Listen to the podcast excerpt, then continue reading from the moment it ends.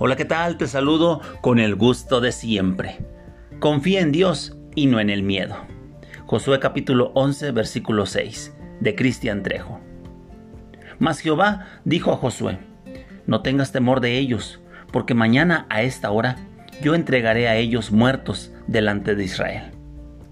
El rey Javín había escuchado de la victoria del pueblo de Israel contra aquellos cinco reyes que amenazaron Gabaón.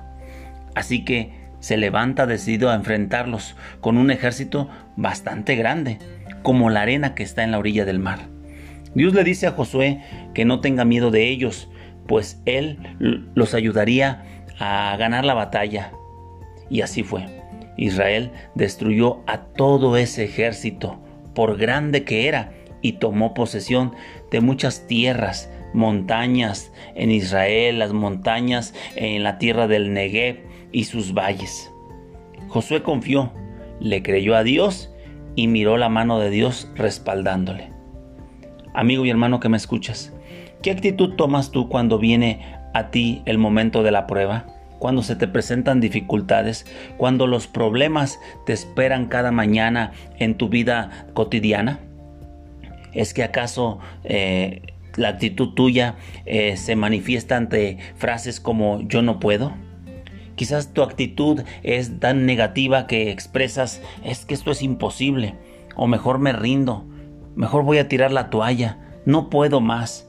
Y otras expresiones similares denotan que estás poniéndole más atención al miedo que hay en tu mente o en tu corazón que a la promesa que Dios te ha dado de que no te dejará ni te desamparará.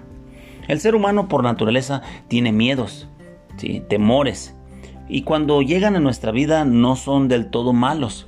Lo malo es la reacción que tú y yo tenemos cuando nos vemos amenazados por algo.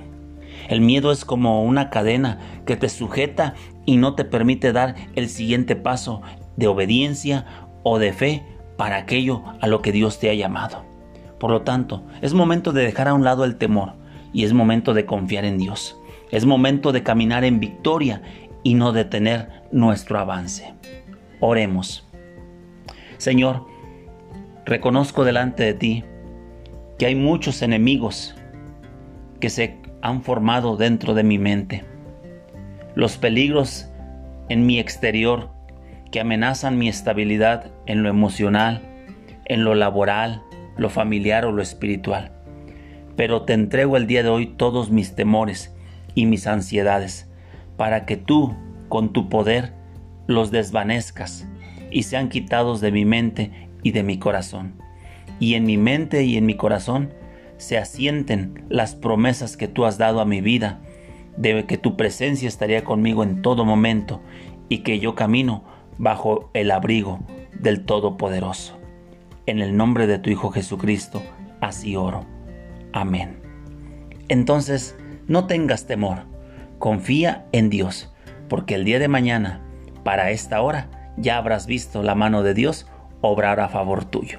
Deseo que tengas un excelente día, por eso te animo a que día a día lo empieces con el pie derecho. Hasta la próxima.